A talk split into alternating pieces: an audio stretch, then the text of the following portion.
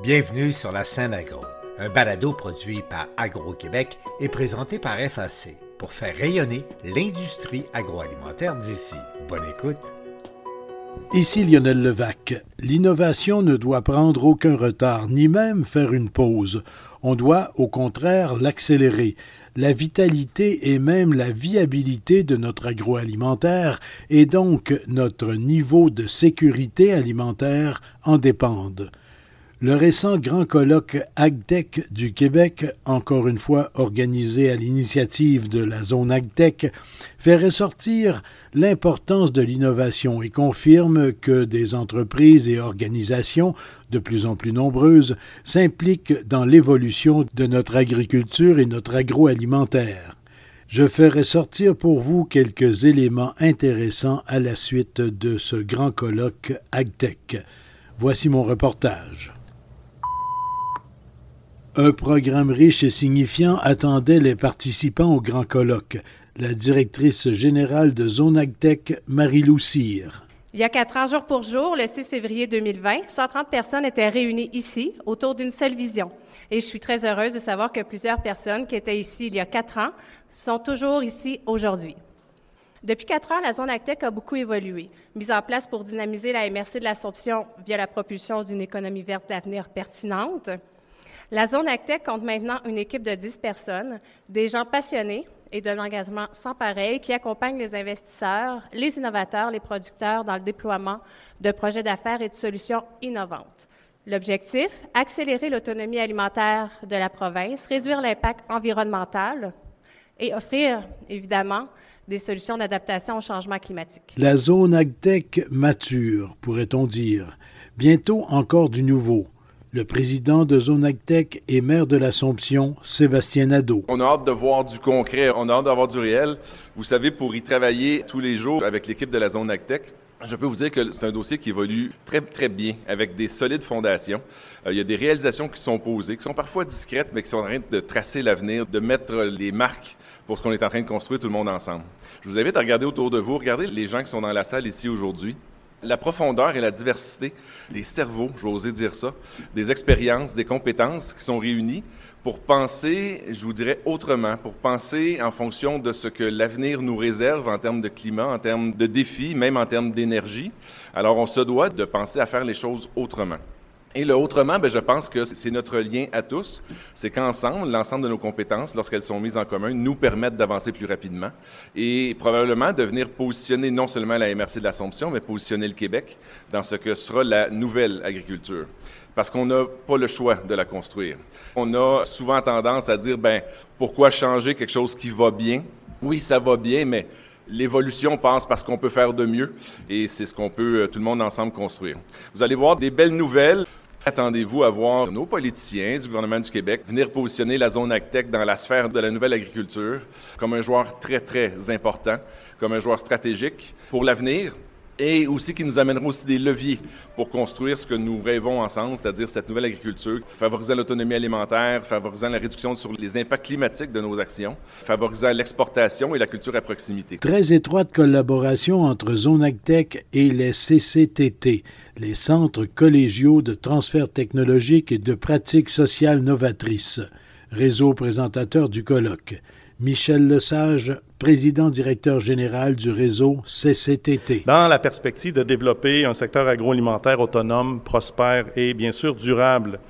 C'est pourquoi l'escouade bioalimentaire s'inscrit comme un allié important de la zone en proposant, comme CCTT, un accompagnement neutre et en mettant à l'épreuve des solutions innovantes adaptées à vos réalités. L'industrie agroalimentaire, pour nous, c'est un levier de développement économique majeur pour le Québec qui met en valeur nos produits d'ici et on voit la zone Actex comme un, réseau de proximité, mais également un réseau de connivence, puis on est heureux euh, d'y apporter toute notre expertise de partout au Québec. Lançait également la journée François Roy fondateur et directeur de Acceta. Moi, je viens de l'élevage, donc, tu sais, être euh, dans une porcherie, faire une installation électrique, installer des capteurs, on comprend que c'est hostile. Dans le fond d'un champ, il n'y a pas de connectivité cellulaire, on n'est pas connecté, c'est pas toujours facile.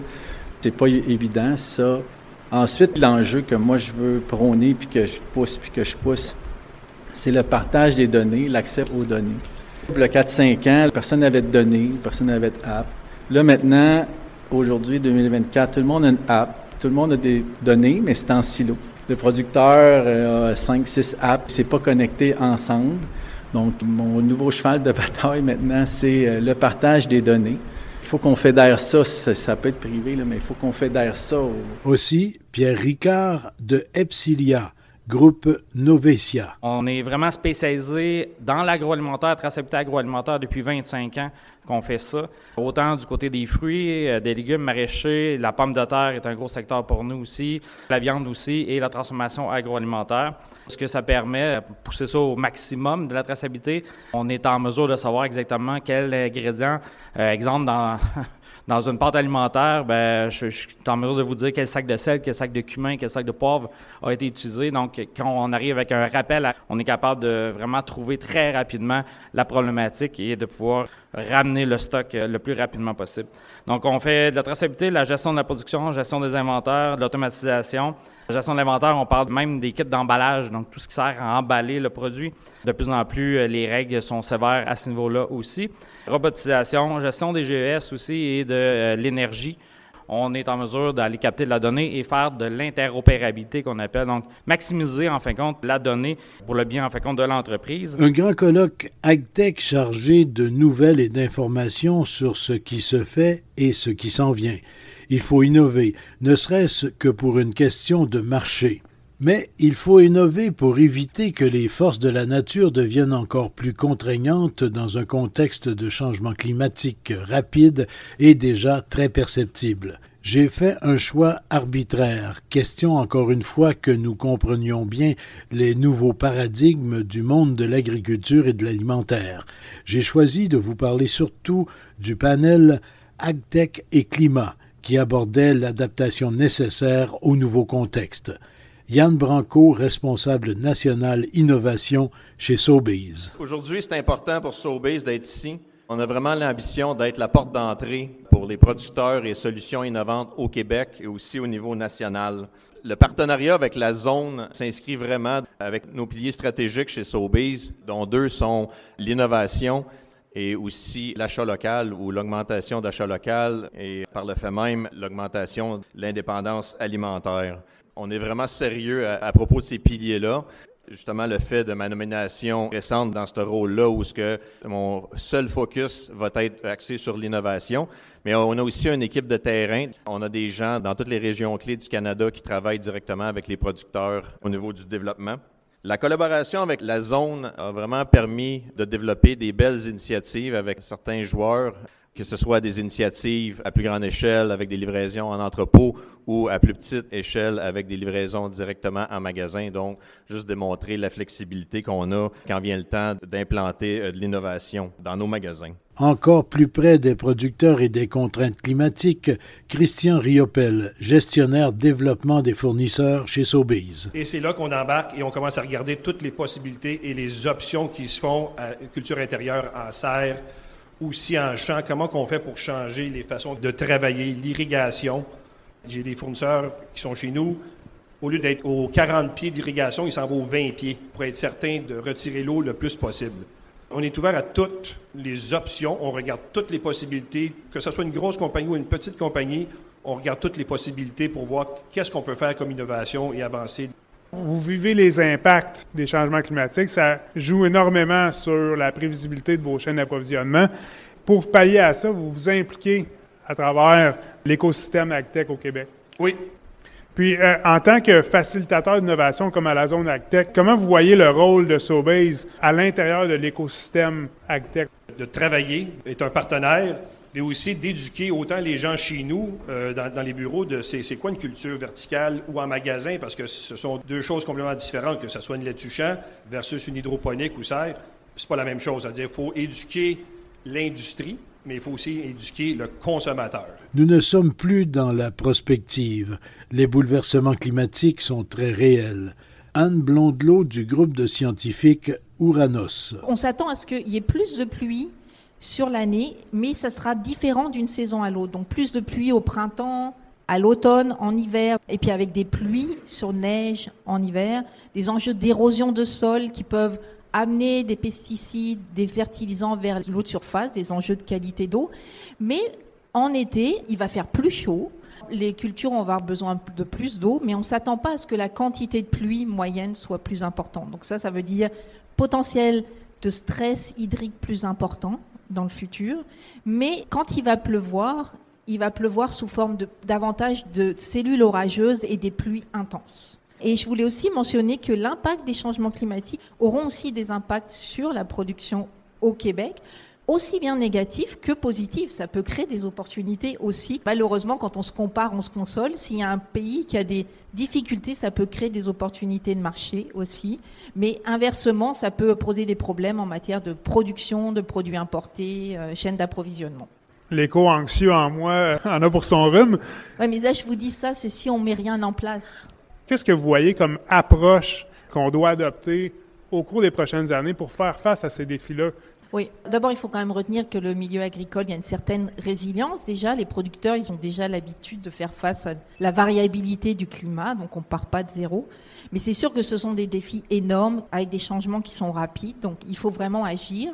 Il n'y a pas une solution qui va régler tous ces enjeux. Il n'y a pas une technologie qui va régler tous les enjeux. C'est vraiment une gamme de solutions qui doivent être mises en place par un nombre d'acteurs qui soient coordonnés, qui collaborent, aussi bien des chercheurs que les producteurs, que les conseillers, que les financeurs, que les gouvernements. C'est important et j'étais très heureuse de voir comment la zone ACTE, que vous avez cette approche-là de collaboration. Il faut partir du besoin des acteurs et puis construire autour. Donc les solutions, elles sont de plusieurs types. Oui, il y a les changements de pratiques, la technologie.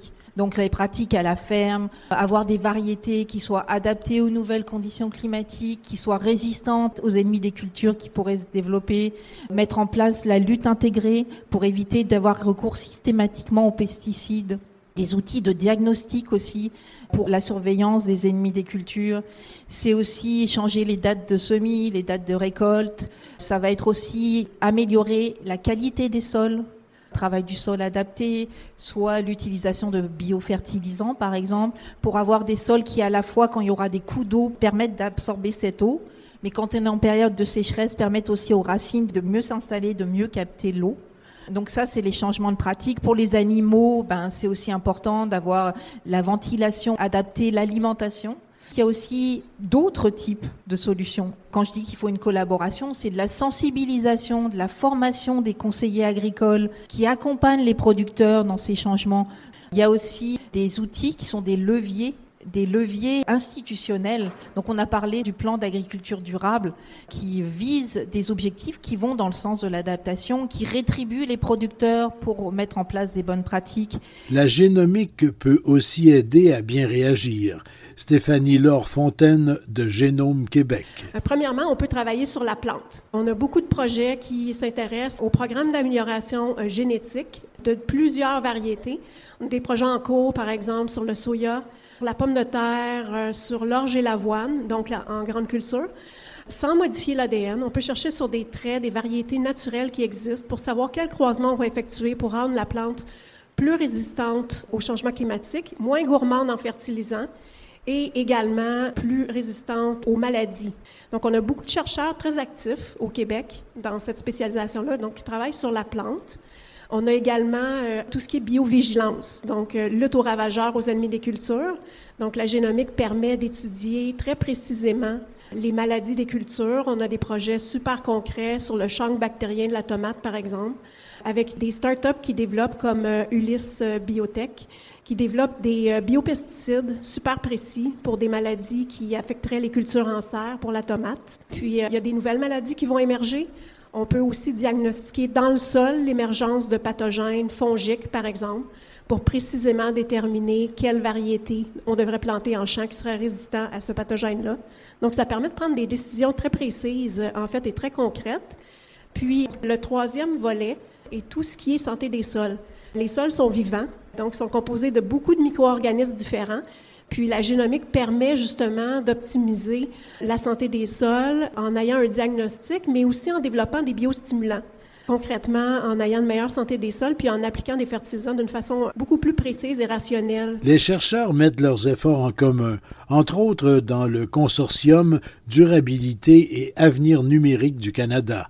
Sa directrice exécutive, Micheline Ayoub. Nous sommes un réseau de réseaux de chercheurs transdisciplinaires, donc en sciences naturelles et en sciences sociales, mises ensemble, qui travaillons sur les effets des changements climatiques, sur les changements climatiques, sur les écosystèmes et comment on peut pallier à ces problèmes-là, et comment est-ce que le digital, le numérique peut peut-être aider à avancer vers la durabilité on parle des objectifs de développement durable des Nations Unies. J'aimerais aussi dire que ces objectifs-là s'appliqueraient à l'agriculture et à l'agriculture du Québec. Et le numérique, le digital, peut aider l'agriculture du Québec à arriver à un certain niveau de durabilité aussi. Le digital, le numérique peut nous donner des prédictions à quels pourraient être ces changements climatiques, quels seraient les effets. Toutes les régions du globe sont affectées. Un coup d'œil en France avec Véronique Tosser de Végépolis Vallée que l'on peut comparer à Zonactech. Les enjeux qu'on peut vivre en France, on est dans des situations qui sont très similaires, c'est-à-dire que les effets du, changement climatique, ils sont déjà visibles et on voit bien des, effets aujourd'hui et, notamment sur les cultures. En termes d'évolution climatique, de ce qu'on commence à voir et de ce qui est attendu aussi pour la suite, c'est euh, assez similaire puisque euh, le, le, volume total de, de précipitations de mémoire ne doit pas énormément varier, mais euh, par contre, on va être confronté à, une augmentation des épisodes climatiques extrêmes, donc beaucoup plus de précipitations en hiver et donc avoir des inondations aussi qu'on peut retrouver dans les parcelles et puis beaucoup plus de sécheresse et donc de stress hydrique en été. Donc très vite arrivé nous aussi sur le sujet de l'eau très médiatisé et sur deux volets, qui va être le, stockage de l'eau qui tombe en excès euh, pendant l'hiver, et puis le, besoin bah, d'économiser la ressource euh, en été, tout en assurant euh, que les cultures puissent avoir une croissance et un rendement qui reste similaire. Le grand colloque AgTech est aussi l'occasion de souligner des initiatives particulières et de remettre des prix. En voici quelques-uns. Récipiendaire de la bourse du programme d'accélération AgTech, Fessal Sebaoui et son entreprise Agriculturix. Les Grands Prix, tout d'abord présentés par le réseau des CCTT, le prix innovateur de l'année, écoutons Marie-Lou Le gagnant du prix de l'innovateur de l'année est Agribionovation. De recevoir un prix quand on arrive vers la fin du processus, c'est la tape dans le dos qui nous permet de dire, ben là, on passe à la commercialisation. J'avais raison. Et, ça, c'est vraiment encourageant. pour les innovateurs, les concepteurs, c'est vraiment une belle étape. Puis de le recevoir du réseau CCTT, puis d'Actec, qui font un boulot formidable, c'est une fierté. C'est mettre de la valeur dans un projet. Alors nous, on est dans le déploiement des filets agricoles. On a trouvé une solution pour contourner les poteaux. C'est tout simple et ça nous permet de déployer des tentes monomembranes contre les insectes d'une façon extrêmement rapide avec le minimum de main-d'œuvre. Le prix propulseur de l'année, présenté par GPS Climat et la présidente directrice générale de Écotech Québec, Isabelle Dubé. Reconnaître le rôle d'une organisation dans l'expérimentation et l'intégration des technologies et solutions agricoles innovantes au Québec est en fait extrêmement aligné avec notre mission chez Ecotech Québec. Donc, comme on représente euh, les technologies propres comme GRAP euh, de tout le secteur, euh, on travaille tous les jours avec des innovateurs et on vise à les aider, à les accompagner du mieux qu'on peut dans tous les défis et toutes les opportunités qu'ils peuvent saisir.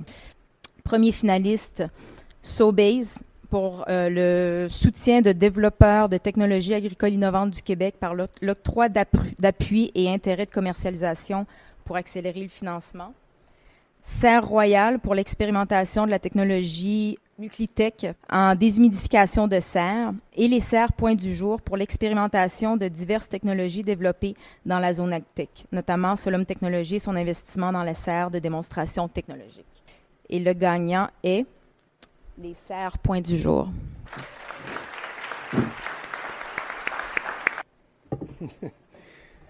Une coupe, ma passion, ça a toujours été l'agriculture.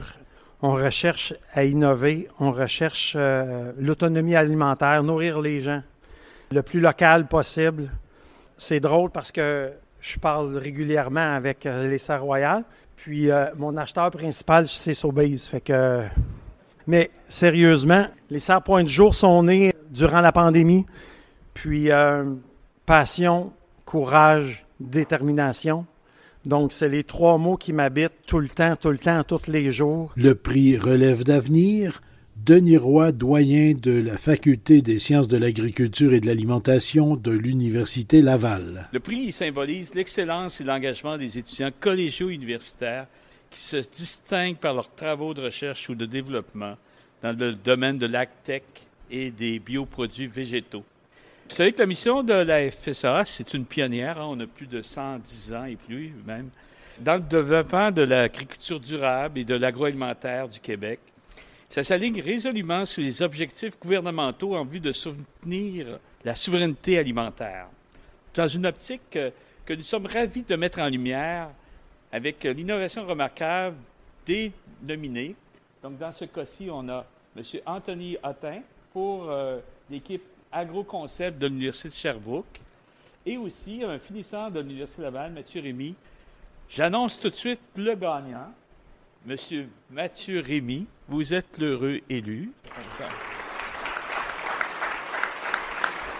Donc, pour Mathieu, l'engagement envers la souveraineté alimentaire prend vie à travers le suivi de la teneur en carbone dans les sols agricoles une évolution de technologies d'analyse pour réduire les coûts. Mathieu Rémy. Pour un étudiant au doctorat, se retrouver aujourd'hui avec euh, les gens de l'industrie, des professeurs, toute cette agglomérat de gens qui peuvent nous aider à faire avancer nos technologies, nos idées qui nous émergent de notre tête. C'est euh, vraiment, vraiment intéressant impressionnant. Moi, mon but, c'était de pouvoir donner une plus-value à l'agriculture, pouvoir réduire l'empreinte carbone pour un projet que j'ai commencé en 2022. J'ai eu besoin de plusieurs acteurs qui ont été ici aujourd'hui. Ça fait chaud au cœur, puis ça donne du gaz pour pouvoir aller plus loin puis porter ce projet-là jusqu'au bout. Merci. Et le prix Startup d'exception, remis par Zone Cette année, les finalistes sont Earth Alive Clean Technologies, Eco Innovation et Circulus Actech. Et le grand gagnant est Circulus Actech. Bon, ben, ça fait cinq ans que Circulus a commencé. Donc euh, là, on est rendu, tu sais, on dit souvent après cinq ans, une startup, il faut que ça commence à faire des revenus, faire des ventes. Donc on est rendu là. Donc on, est super content de l'évolution qu'on a faite. La zone Actech nous a suivis euh, dès le début, tout le temps aidé à trouver des, partenaires, avoir des idées de projets, des idées de chercheurs. Puis c'est ça qui nous permet de faire avancer des projets sans tout faire le, le legwork. Il y a tellement de gens avec qui on peut travailler que c'est des gens qui viennent nous voir qui souvent finissent par travailler avec nous. Donc, euh, merci pour le support, puis au plaisir de continuer de collaborer avec euh, vous, membres de la communauté Actec et Agricole euh, du Québec. Salut! Ici Lionel Levac. J'ai fait ici un survol de ce grand colloque AgTech. Il y en aura un autre l'an prochain, à ne pas manquer. En attendant, vous trouverez une foule d'informations sur le site de Zone AgTech. Au revoir. Vous avez aimé ce contenu? Suivez la scène agro pour rester à l'affût de l'actualité agroalimentaire. Merci et à bientôt.